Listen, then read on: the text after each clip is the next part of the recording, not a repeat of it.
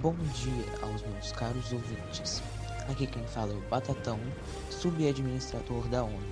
E hoje eu vou falar um pouco sobre os acontecimentos do dia 4 de julho.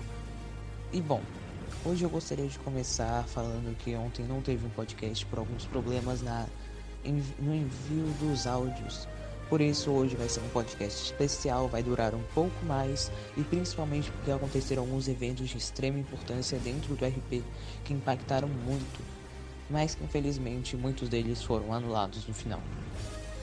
Bom, nós começamos o dia com um massacre extremo de chineses que aconteceram nos Estados Unidos. Só para poder situar vocês um pouco, depois de, alguns, depois de algumas desavenças por causa do 4 de julho, a China começou a massacrar vários eh, americanos em solo chinês e os Estados Unidos revidaram.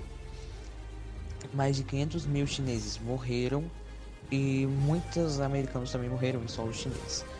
Depois os Estados Unidos tiveram, um, tiveram que criar um projeto Nossa Vala para poder enterrar tantos corpos. Depois os Estados Unidos informaram a China sobre as, os gravemente feridos e os mortos. E eles disseram que como não tem nenhuma capacidade hospitalar para poder receber eles, os demais estariam sendo deportados e extraditados para a China, para que lá fossem enterrados e os outros. Depois, Trump, com algumas ações bem hipócritas, começou a concordar com os demais países que repudiavam suas ações, como por exemplo a Nova Zelândia e a Índia, dizendo que não apoiava os rebeldes e que tomaria as medidas necessárias. Depois de um tempo, a Itália seguiu os Estados Unidos e mandou várias pessoas do exército secretamente para poder irem vestidos de gangsters para poder atacar chineses no território italiano. Depois de um tempo, o governo chinês finalmente se pronunciou e disse que não há dados do número de mortos, mas algumas especulações dizem que entre 400 mil a 600 mil americanos foram mortos em território chinês. Depois eles dizem que houveram vários acontecimentos como canibalismo, mortes, estupro e outros tipos de outros tipos de abusos foram cometidos. E Xi Jinping lamentou profundamente entre grandes aspas com a sua taça de vinho. Depois a França repudiou o fato de Xi Jinping estar tomando vinho enquanto falava sobre isso. E o rei da Arábia Saudita disse que ia dar apoio total aos países da OTAN em qualquer tipo de guerra. Depois, o, a Itália anunciou a criação, na verdade não anunciou, era secreto. Eles construíram vários campos de trabalho forçado em um local secreto e os sobreviventes do expurgo chineses iriam para esses campos para poder trabalhar. Depois o exército invadiu as comunidades chinesas restantes com cerca de 500 mil chineses, e onde mais de 400 mil foram enviados para esses campos. E, bom, aconteceram algumas coisas que a China fez que eu acabo, acabo por não poder citar nesse podcast, como alguma coisa que eles fizeram com as mulheres italianas, mas acho que vocês já entenderam muito bem o que aconteceu. É, depois de um tempo, mais ou menos para as 11h30, a França criou é, a Dorming Fleur, que é a nova bandeira da ilha de Corse. E mais ou menos para o começo da tarde, o premier indiano enviou uma carta de repúdio para os países que começaram a fazer várias coisas, como os Estados Unidos, Itália e China, pedindo um posicionamento dos mesmos países e também requisitando alguns movimentos da ONU. Como sempre, Itália e Estados Unidos se fizeram de sonsos, concordando e dizendo que o governo não tem nada a ver com isso. Após algum tempo, Trump entrega e convidou o Che Guevara a uma caça de chineses que aconteceu dentro do território americano, onde eles espalharam 10 chineses por meio de uma floresta e os dois armados com rifles começaram a matá-los. É, depois Trump começou a fazer vários, eh, começou a agir no seu massacre dizendo que era um prazer ter um líder italiano do seu lado num momento tão legal como aquele. Depois, a França anunciou o dia da caça já começou com mais de 500 mil chineses mortos no território francês e depois os helicópteros americanos fizeram uma grande um grande ataque em massa aos chineses que tentaram escapar do território americano para o canadense, já que o Canadá havia abrigado vários americanos. A China reagiu com alguns, alguns tipos de morte muito perversos e, de novo, coisas que eu não posso citar aqui, Mas se vocês quiserem realmente ver, vão lá no servidor. Sério, são coisas bem pesadas. Eu não sei como é que ela não foi mutada de novo. E mais pro começo da tarde começou o ápice do da loucura do servidor, quando os chineses começaram a invadir o território italiano e atacar as mulheres e crianças e querer matá-las. Os indianos esfomeados começaram a matar e comer os, os chineses, porque eles estavam morrendo de fome, claro, é um grande problema da China e da Índia. E depois um enorme grupo começa a atacar fogo em florestas indianas, mas os homens começam a revidar, organizar e atacar os chineses e começam a criar várias barricadas. Mesmo assim, a China não desiste continua mobilizando tropas e mais tropas. Depois, a Índia mobilizou 100 ogivas nucleares para Pequim e a China revidou usando todo o arsenal russo para poder revidar. Depois, Narendra Modi pediu uma nota para emitir uma nota para o governo chinês requisitando o fim das movimentações nucleares. Porém, a mesma ignorou e pediu a anexação dos territórios da Caxemira. Narendra riu e disse que só entregaria quando a China virasse capitalista, e depois a China uh, declarou oficialmente guerra contra a Índia. O Reino Unido, como aliado principal da Índia, fez um ataque secreto realmente impressionante com seus B-2 Stealth Bomber, onde atacaram vários satélites chineses, destruindo vários pontos de comunicação importantes.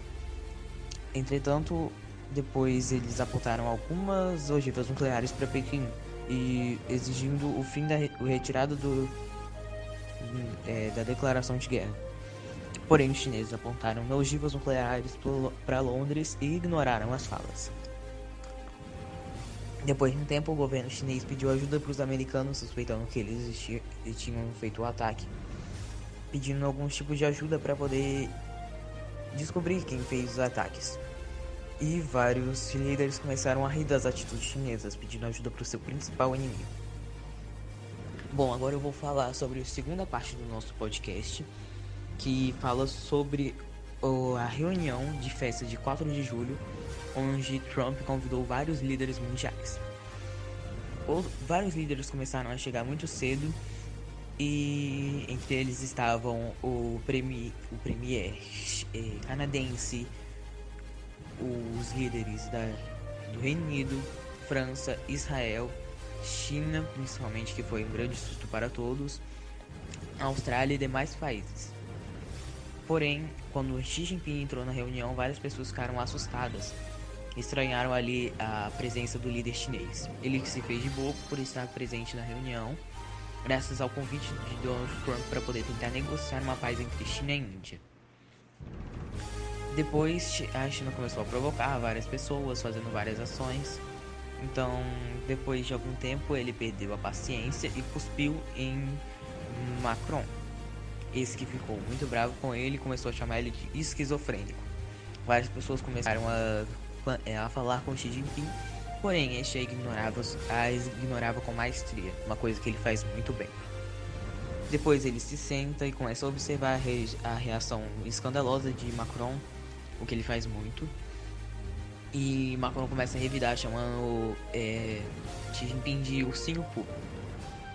Depois de um tempo, é, Benjamin Netanyahu começa a, a também responder a esses ataques com os dois começando a chamar Xi é, Jinping de ursinho Poo, porém ele fica sem entender nada o que eles dizem, porque ele não fala francês. Depois de um tempo, Donald Trump chega na reunião. Eu, uma coisa que foi bem estranha ele ter chegado atrasado na sua própria reunião. E depois Jinping se senta e quando Donald Trump finalmente percebeu que ele estava lá, ele pediu para Mike, eh, Mark Esper tirar todas as armas dos seguranças chineses e este começou a fazer o seu discurso de 4 de julho. Porém, depois de um tempo, quando é, Xi Jinping se levantou, ele pegou um copo e quebrou na, um copo de vidro e quebrou na nuca de Macron. E esse que revidou com um chute em seu saco, o que começou uma bela pancadaria. Seguido, é, Xi Jinping tentou enforcar Macron. E enquanto isso, Beta, é, Benjamin Netanyahu continuou a ficar jogando. Uma coisa que foi bem shitpost. Depois, os soldados seguranças americanos começaram a segurar os seguranças de Xi Jinping e começam a espancá-los. Depois os seguranças chineses partem para cima dos seguranças americanos e começa uma bela surra. E depois alguns anúncios menos importantes, com algumas piadas, várias pessoas correndo. E Xi Jinping pega um copo de vidro e arremessa em Macron de novo. E Benjamin Netanyahu e Justin Trudeau ficam rindo no canto. Trump depois diz, e diz, comam o cu do chinês, porra! E começam a correr atrás do Xi Jinping. Macron até tenta atirar em, em Xi Jinping, porém ele começa a correr, saindo da sala. E geral começa a espancar o Xi Jinping. Depois de um tempo, Justin Trudeau começa a correr atrás dele, lembrando seus tempos de glória de boxeador. E Trump pega sua arma e diz que irá começar o seu expurgo. O Canadá depois começa a ficar zoando com a cara deles. Eles continuam tentando correr atrás do Xi Jinping. É, Boris Johnson e Justin Trudeau desistem de correr atrás do Xi Jinping e tentam pegar Melania Trump, que depois descobrem que é um grande traveco é, os seguranças correm atrás para tentar prender Xi Jinping, mas eles criam uma barricada e começam a atrapalhar as movimentações. E Xi Jinping começa a sair do local e pega um táxi, tentando correr para os aeroportos, porém os aeroportos dos Estados Unidos são tocados. Depois de um tempo, Xi Jinping liga para sua comitiva e pede socorro. Assim, o, o, a, o governo chinês emite uma nota dizendo que caso Xi Jinping não seja entregue até as 22h31, eles irão declarar guerra. Os Estados Unidos zombam da cara e pedem 400 bilhões em troca do líder chinês. Então, o governo declara guerra aos Estados Unidos. Nisso começam vários ataques, onde a China envia cada vez mais bombas nucleares para Washington, onde os sistemas TAD de defesa defendem o território americano. Vários países declaram guerra à China e começa uma grande guerra nuclear, é, uma grande guerra nuclear que depois seria anulada. Fora do RP não houveram coisas muito importantes, as movimentações foram bem pequenas apesar dos anulamentos. E no mais é isso. Fiquem agora com o final. Muito obrigado por ouvirem até agora. Eu sei que esse foi o maior podcast que vocês já ouviram até agora, mas realmente a movimentação do servidor foi imensa. Eu sugiro que os que não viram vão lá e deem uma olhada, o que realmente foi incrível. Agora fiquem com o final. Um abraço, tchau.